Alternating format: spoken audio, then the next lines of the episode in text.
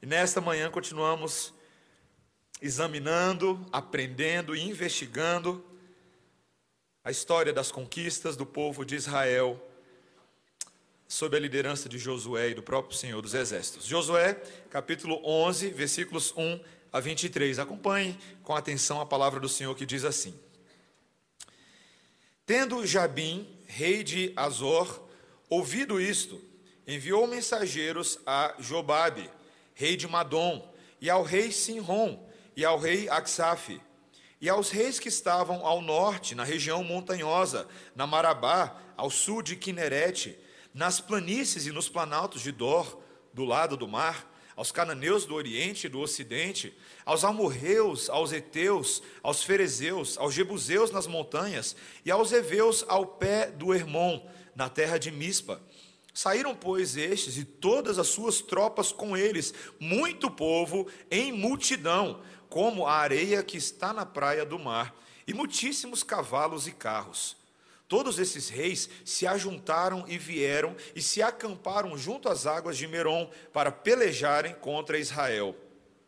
Disse o Senhor a Josué: Não temas diante deles, porque amanhã, a esta mesma hora, já os terás traspassado diante dos filhos de Israel. Os seus cavalos já retarás e queimarás os seus carros. Josué e todos os homens de guerra com ele veio apressadamente contra eles as águas de Merom e os atacaram. O Senhor os entregou nas mãos de Israel e os feriram e os perseguiram até a grande Sidom e até Misrefote Maim e até o vale de Mispa, ao oriente. Feriram-nos sem deixar nem sequer um. Fez-lhe Josué como o Senhor lhe dissera: os seus cavalos jarretou e os seus carros queimou. Neste mesmo tempo, voltou Josué, tomou a Azor e feriu a espada o seu rei, porquanto Azor dantes era a capital de todos estes reinos. A todos os que nela estavam, feriram a espada e totalmente os destruíram, e ninguém sobreviveu. E Azor queimou, queimou. Josué tomou todas as cidades destes reis e também a eles e os feriu a espada, destruindo-os totalmente, como ordenara Moisés, servo do Senhor. Tão somente não queimaram os israelitas as cidades que estavam sobre os outeiros, exceto Azor, a qual Josué queimou. E a todos os despojos dessas cidades e ao gado os filhos de Israel saquearam para si. Porém, a todos os homens feriram a espada, até que os destruíram e ninguém sobreviveu. Como ordenara o Senhor a Moisés, seu servo, assim Moisés ordenou a Josué, e assim Josué o fez nenhuma só palavra deixou de cumprir de tudo o que o Senhor ordenara a Moisés. Tomou, pois, Josué toda aquela terra, a saber, a região montanhosa, todo o Neguebe, toda a terra de Gozen, as planícies, a Arabá e a região montanhosa de Israel com as suas planícies, desde o monte Alaque, que sobe a Seir, até Baal-Gade, no vale do Líbano, ao pé do monte Hermon. Também tomou todos os seus reis e os feriu e os matou. Por muito tempo, Josué fez guerra contra todos estes reis. Não houve cidade que fizesse paz com os filhos de Israel, senão os heveus, moradores de Gibeão. Por meio de guerra, as tomaram todas. Porquanto do Senhor vinha o endurecimento do seu coração para saírem à guerra contra Israel, a fim de que fossem totalmente destruídos e não lograssem piedade alguma antes fossem de todo destruídos, como o Senhor tinha ordenado a Moisés. Naquele tempo veio Josué e eliminou os anaquins da região montanhosa de Hebron, de Debir, de Anabe e de todas as montanhas de Judá e de todas as montanhas de Israel. Josué os destruiu totalmente com as suas cidades. Nenhum dos anaquins sobreviveu na terra dos filhos de Israel. Somente em Gaza, em Gate e em Asdod alguns subsistiram. Assim também Josué toda esta tomou Josué toda esta terra, segundo tudo que o Senhor tinha dito a Moisés, e Josué a deu em herança aos filhos de Israel, conforme as suas divisões e tribos, e a terra repousou da guerra. Esta é a palavra do Senhor. Vamos orar, irmãos. Senhor Deus, nós nesta manhã gloriosa, dia do Senhor, para culto solene para celebração da cruz de Cristo. É dia em que podemos, a partir do Antigo Testamento, ouvir o doce evangelho da cruz. Podemos nos lembrar que todas as escrituras apontam para Jesus, não há uma única vírgula, um único ponto neste texto que não tenha Cristo como a sua culminação e seu ápice. Ajuda-nos, ó Pai, a enxergar tais verdades nesse texto, é o que te pedimos, em nome de Jesus. Amém. Meus irmãos, robótica é algo fascinante. A sua casa de hoje, ela pode ser exatamente a imagem que alguns dos, dos antigos, há 30, 40 anos atrás, ah, poderiam ter de uma casa do futuro, graças a robôs mais e mais comuns nos lares e a preços cada vez mais acessíveis. Eu lembro quando eu ah, tive a oportunidade de ah, voltar aos Estados Unidos em 2016 para revisitar meu seminário, ah, visitar os meus amigos, ah, e tive a oportunidade de ir na casa do diretor do seminário. E qual foi a minha surpresa quando eu e minha esposa entramos na casa dele e ele começou a conversar com a sala. Eu achei que ele estava ficando doido, olhei para o lado, olhei para o outro, mas ele estava conversando com um dispositivozinho da Amazon que regulava toda a casa dele. Acendia a luz, fechava a porta, ligava o fogão, abria a geladeira. Hoje existem robôs domésticos que são capazes de desempenhar múltiplas funções, como fazer segurança da casa, fazer ligações, tirar fotos, anotar recados, cumprir as mais variadas tarefas que você precisar. Faz a gente lembrar a Rose, lembra da Rose, a robozinha dos Jetsons? Lembra? Que andava pela casa limpando tudo. E esse desenvolvimento de tecnologias robóticas, engenhocas ah, maravilhosas, sempre esteve ligada à ideia de se superar as limitações humanas. Lembro quando foi notícia aquele robô criado para ca ser capaz de derrotar o melhor jogador de xadrez do mundo. E ele foi bem sucedido, ele conseguiu fazer isso. Aqueles filmes como Eu, Robô mostram um futuro onde a criação de tropas ah, de máquinas com avançada inteligência artificial seria capaz de superar os exércitos humanos e inverter a relação de poder neste mundo. Um mundo governado pela tecnologia, a criatura superando o seu Criador. Mas esquecendo um pouco dessa ficção toda, fato é, meus irmãos, que os homens deste mundo gostam das suas engenhocas. Eles gostam das suas tecnologias, dos seus dispositivos, ah, e das suas talvez avançadas armas de guerra para provar que podem viver neste mundo suficientemente supridos, seguros, sem a ideia de um Deus da religião. O Deus que eles precisam é tão somente a sua própria criação. Não percebem que a sua própria capacidade de utilizar a criatividade para produzir esses recursos é em si uma dádiva de Deus que foi Ele mesmo que os criou desta forma, o grande engenheiro de todas as coisas, e que o Senhor dadivoso, que Senhor de terra e céu, não permitirá ser descartado ou vencido pelas suas criações inferiores. Meus irmãos, esse texto de hoje, ele nos ensina a não depositarmos a nossa confiança em carruagens e cavalos mas no Senhor dos exércitos, que reina sobre tudo e sobre todos. E nós vamos aprender isso de três formas essa manhã. Primeiro, que as engenhocas humanas não são páreas para Yahvé. Essa é a primeira grande verdade desse texto. Segundo lugar, que até mesmo os mais tenebrosos gigantes não subsistem ao grandioso Senhor. E em terceiro lugar, que a providência divina é tão misteriosa que ela governa sobre as próprias ações dos inimigos. Essas são as três coisas que nós vamos aprender agora pela manhã. Em primeiro lugar, vejamos a partir do versículo 1, veja comigo de que maneira as engenhocas humanas não são páreas para Yahvé. O texto nos diz: Tendo Jabim, rei de Azor, ouvido isso, enviou mensageiros a Jobabe, rei de Madom, e ao rei Sinrom, e ao rei Axaf, e aos reis que estavam ao norte, na região montanhosa. Lembrando o nosso contexto, na, da última vez que estávamos em Josué, vimos a esmagadora vitória dos israelitas sobre os reinos do sul.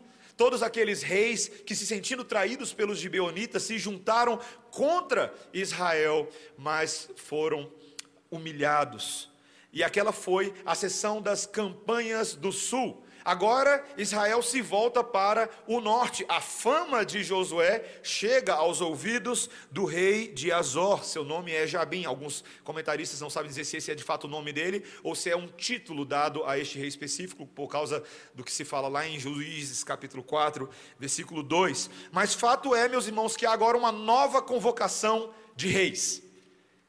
E dessa vez os números são ainda mais assustadores. O texto passa a listar vários, vários reis e povos que são chamados. O povo de Arabá, ao sul de Quinerete, como você pode ver no versículo 2, o pessoal das planícies, dos planaltos de Dor, do lado do mar, os cananeus do oriente, do ocidente, os amorreus, os eteus, os jebuseus, os heveus, da terra de Mispa, e todos estes se ajuntaram e saíram, um povo gigantesco, uma multidão a perder de vista, de forma que o texto nos diz que essas tropas, esse povo, essa grande multidão, era como a areia que está na praia do mar. Você já tentou contar os grãos de areia quando você vai para a praia?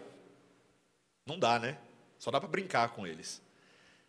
Meus irmãos, essa linguagem ela é muito interessante, porque ela evoca uma contraposição das próprias promessas de Deus que Israel possuía no seu coração, mas que haviam sido dadas a Abraão em primeiro lugar.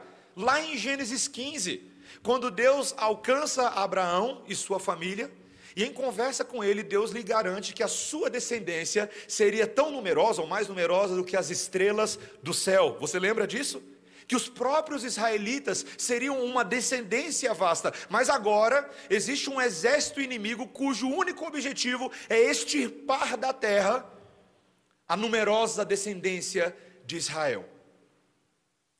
O próprio inimigo levantou as suas multidões, as suas tropas, com essa finalidade. Exatamente, meus irmãos, essa é a história da palavra de Deus.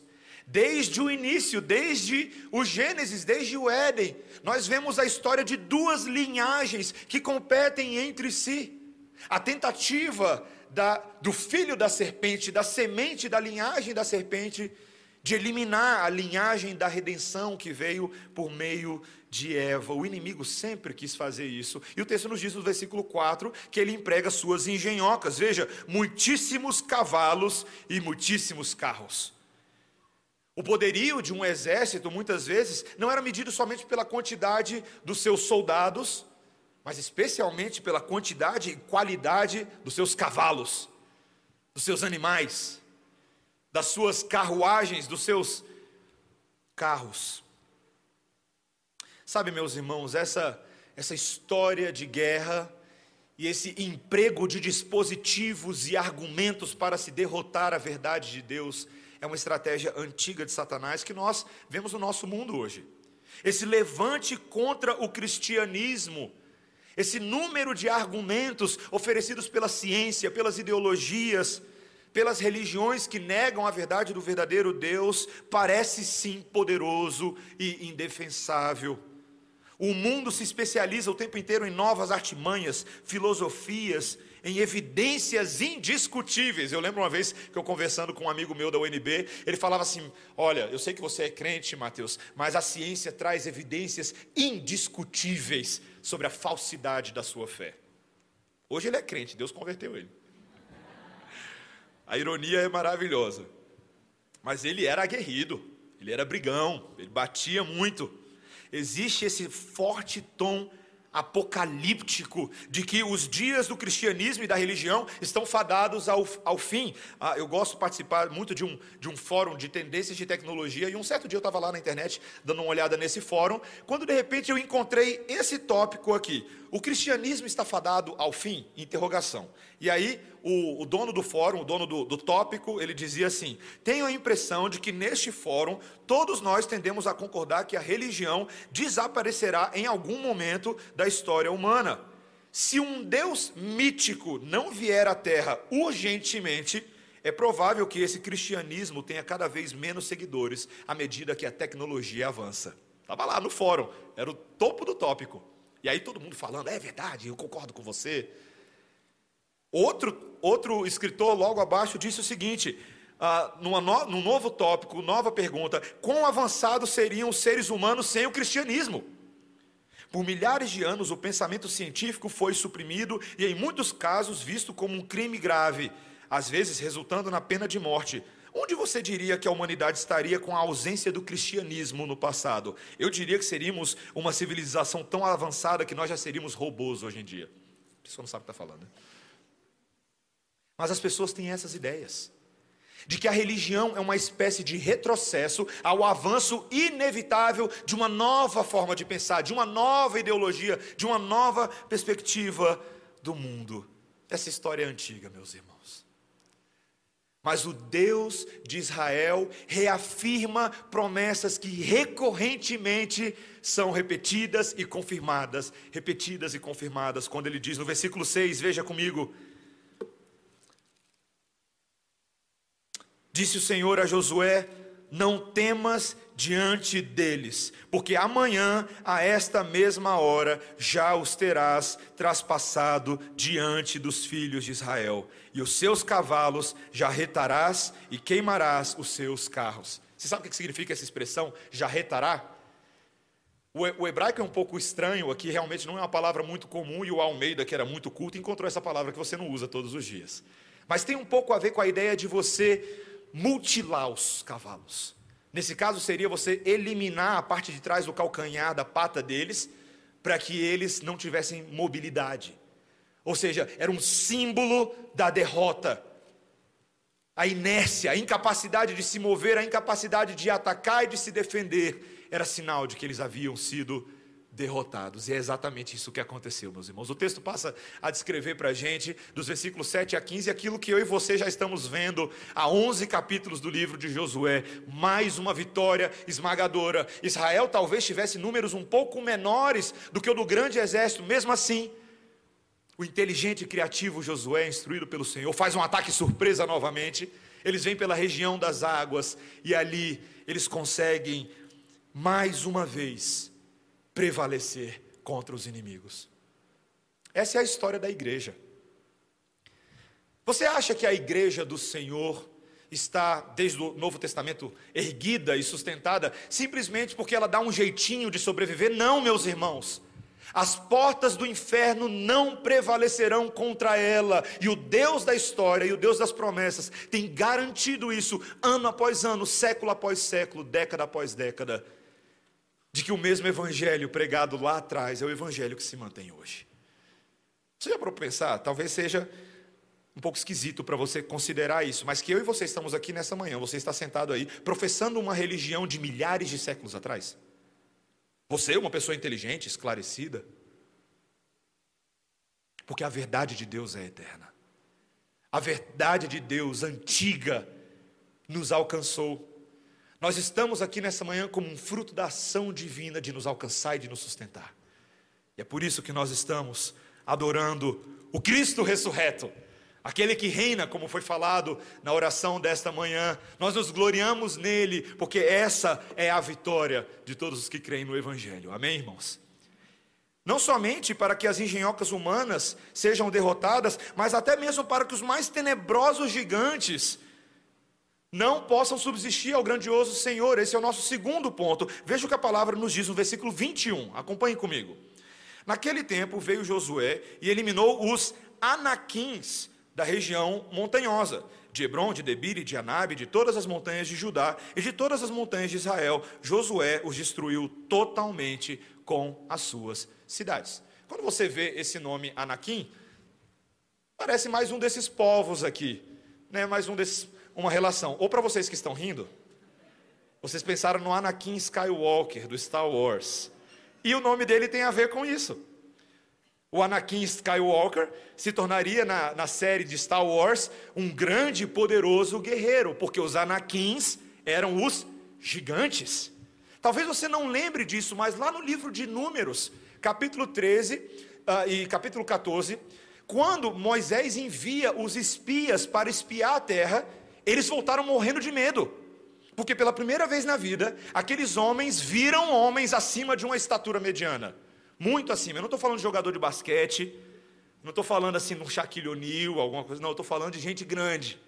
Gente alta. Alguns historiadores estimam que os anaquins aqui são, seriam talvez, talvez, é uma, é uma especulação, os uh, antecedentes, os antepassados dos próprios altos filisteus que vieram depois, como Golias. Homens que tinham por aí entre 3 metros de altura, 3,5. Gente alta. Imagina você caminhando na rua, de repente passa uma pessoa de 3, 3 metros de altura do seu lado. Você acha que é um bonecão do posto, né? bonecão de Olinda, né? Carnaval fora de época. Né? Assustadores, nunca tinham visto nada desse tipo. E meus irmãos, de repente aparece esse tipo de informação na Bíblia. Coisa estranha, coisa diferente, mas coisa certamente assustadora. Historicamente, os anaquins tinham sido causa de terror no coração de muitos israelitas. Muitos haviam duvidado, os próprios espias, lembram? Dez haviam sido enviados e oito deles acharam que a terra não poderia ser conquistada. Apenas dois creram no Senhor e no seu poder. Então, o que está acontecendo aqui, meus irmãos, é altamente significativo. Essa raça de gigantes que fez com que os espias se sentissem como gafanhotos, números 13 e 33, foi derrotada por Josué e por Israel. A vitória que parecia impossível, eu e você conhecemos muitas narrativas na Bíblia, diz vitórias que pareciam impossíveis.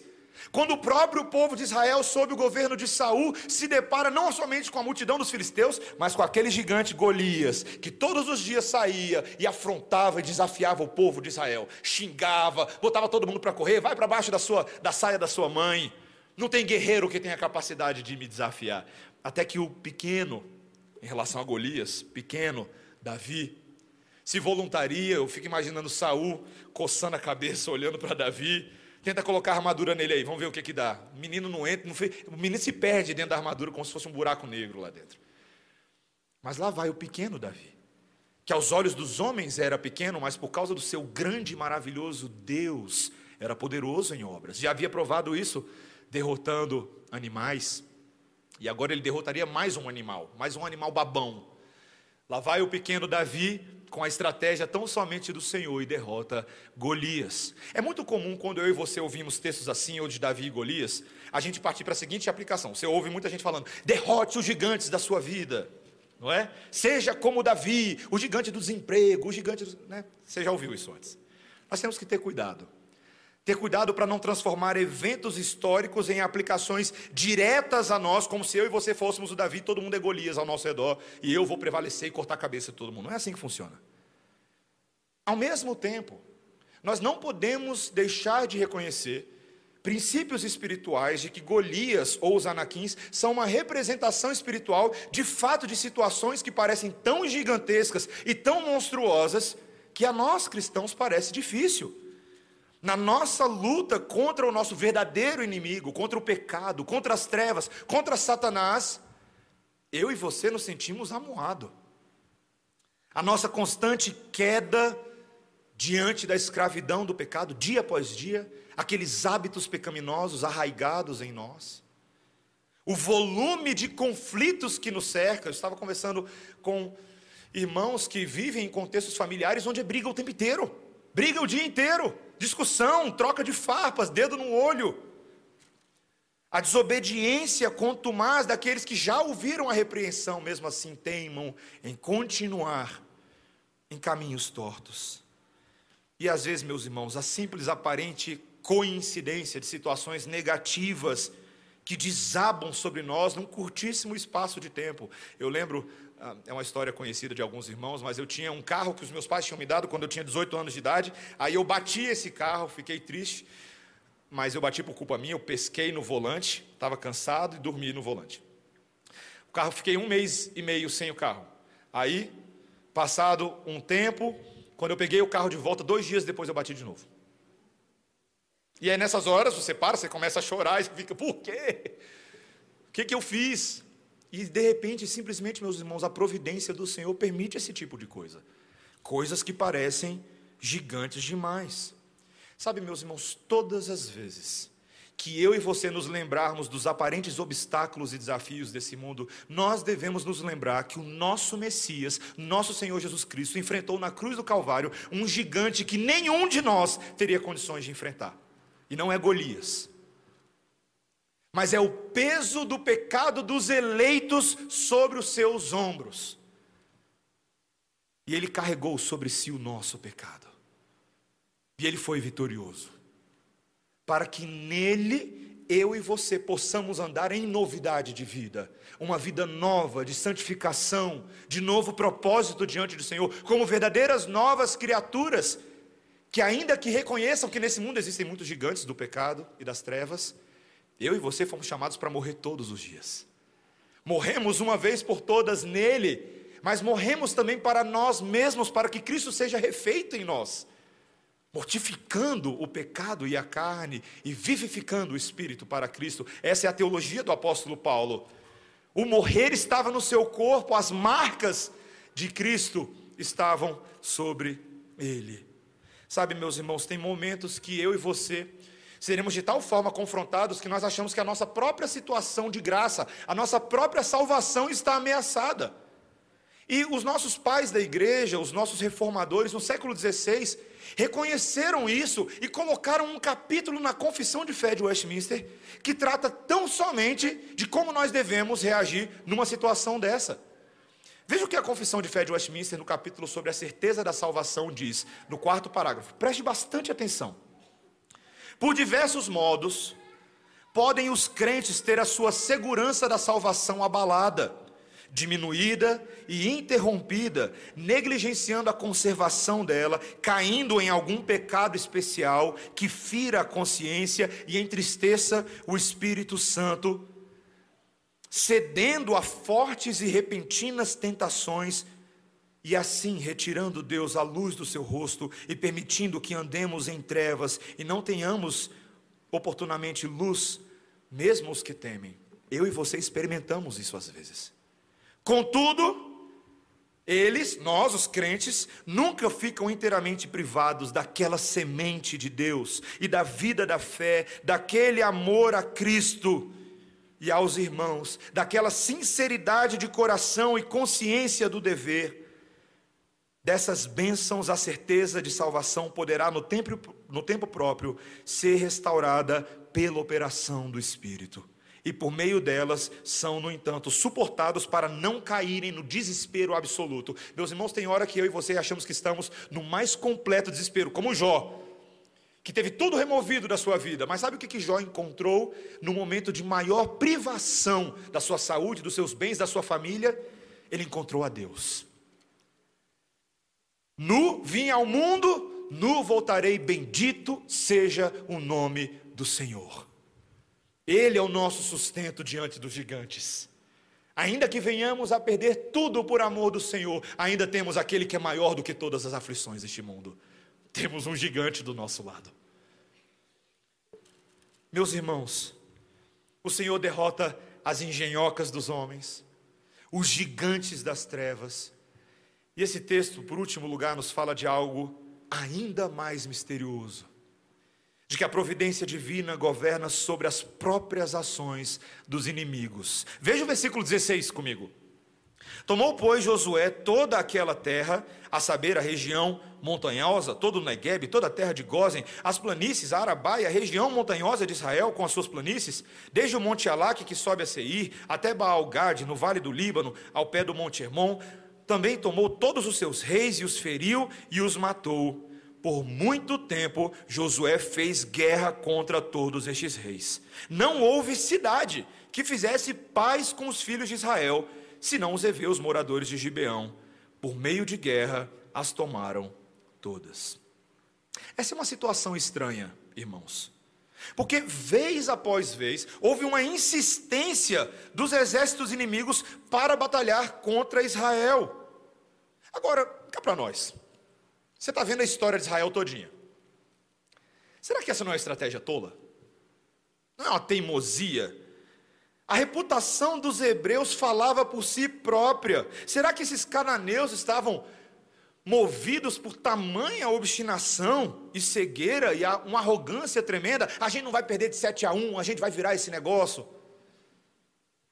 Qual que era o, o, lance aqui? Não seria mais fácil, não seria até mais óbvio um tratado de paz como os gibeonitas haviam feito antes? Mas o texto nos diz que eles não paravam. Eles não desistiam até serem eliminados da face da terra.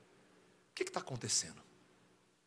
Eis aqui, meus irmãos, que um versículo crucial aparece, que é o versículo 20. Porquanto do Senhor vinha o endurecimento do seu coração para saírem à guerra contra Israel, a fim de que fossem totalmente destruídos e não lograssem piedade alguma, antes fossem de todos destruídos, como o Senhor tinha ordenado a Moisés. Por que, que eles estavam atacando Israel? Porque Deus estava endurecendo seus corações e os impulsionando contra Israel. Como é que é, pastor? Que história doida é essa? Quer dizer então que os inimigos que estão vindo contra mim é Deus quem está mandando? É Deus quem está empurrando os inimigos? É, exatamente. Isso é muito estranho, meus irmãos. Isso é muito estranho. Porque talvez muitos de nós, por força da nossa criação evangélica, por força do contexto que talvez nós venhamos, nós não estamos acostumados a pensar de que Satanás é um empregado de Deus de que Satanás, ele não é uma força em oposição a Deus de igual tamanho, de igual poderio, não. Os nossos inimigos só fazem aquilo que Deus autoriza, que Deus ordena e que Deus decreta.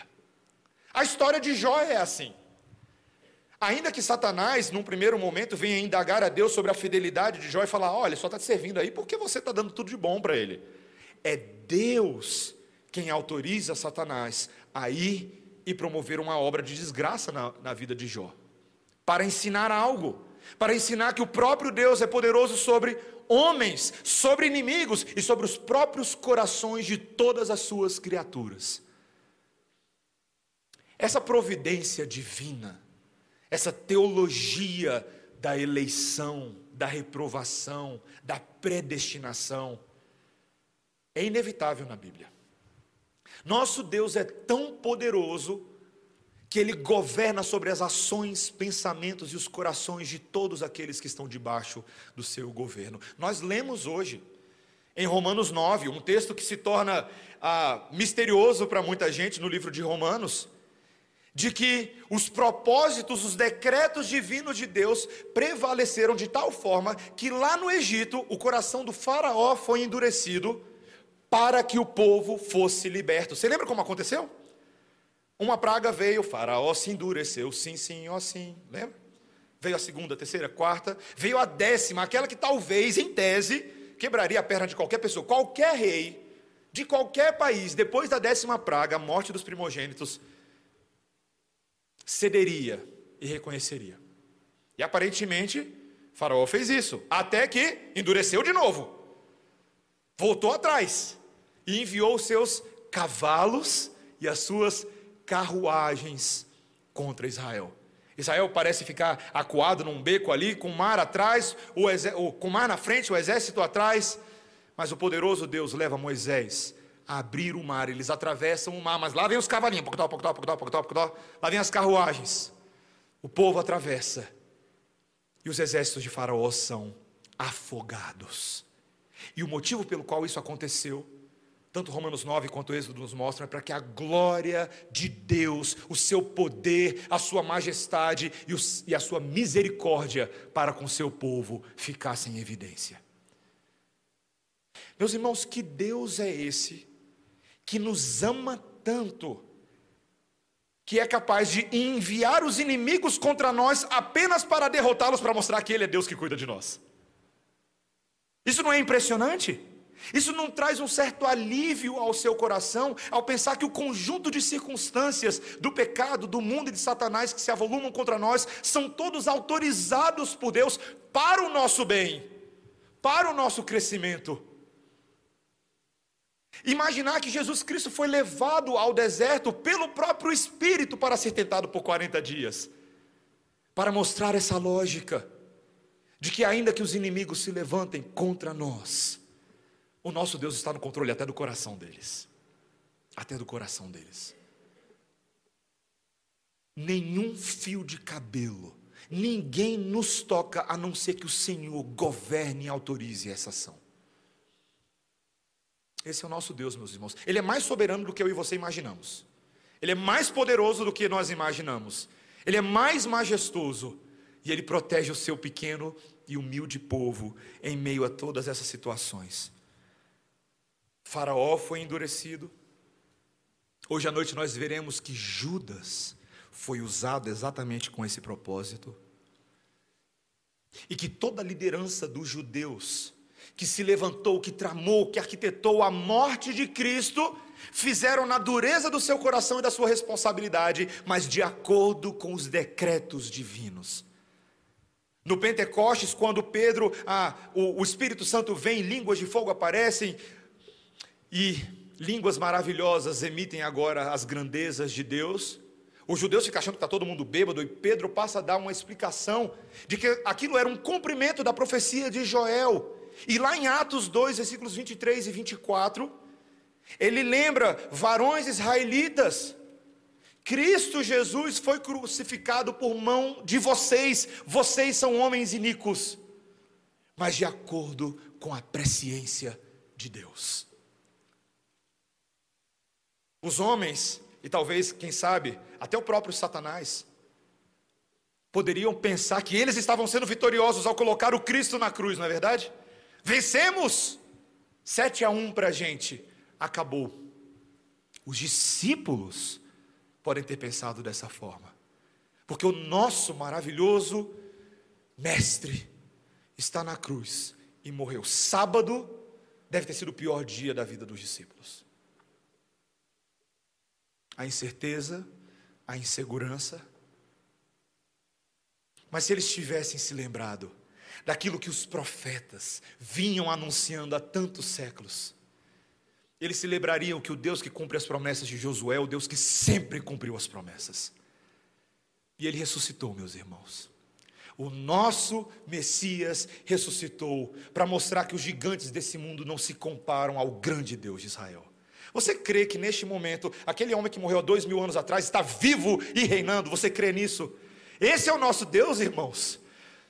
Ele reina poderosamente, como o presbítero Charles colocou na sua oração.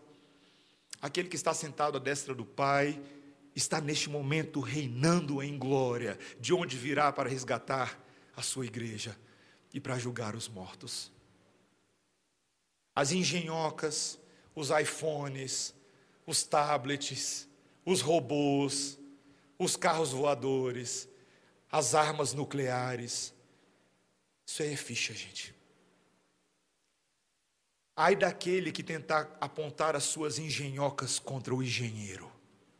Ai daquele. Vai ser destruído como todo mundo. Meus irmãos, é muito melhor fazer tratado de paz. É muito melhor. E a nossa alegria é saber que o nosso Deus fez um tratado de paz conosco. Nós não teríamos condições de promover esse tratado mas justificados, pois, mediante a fé, temos paz com Deus por meio do nosso Senhor Jesus Cristo. Ele fez paz conosco. Nós estamos reconciliados com Deus. E agora, meus irmãos, as engenhocas que antes eram utilizadas para a morte são agora recursos que eu e você temos para utilizá-los para a vida, para servir o nosso Criador, para colocar aos pés da cruz e colocá-los à disposição do Mestre e falar: Senhor, o que eu faço com as minhas engenhocas? Como que eu posso servir ao Senhor com alegria? Como que eu posso viver para a tua glória? Meus irmãos, concluo com essas palavras. Talvez você pense que toda essa doutrina dos decretos, da providência, da soberania, da eleição, parece meio injustiça da parte de Deus.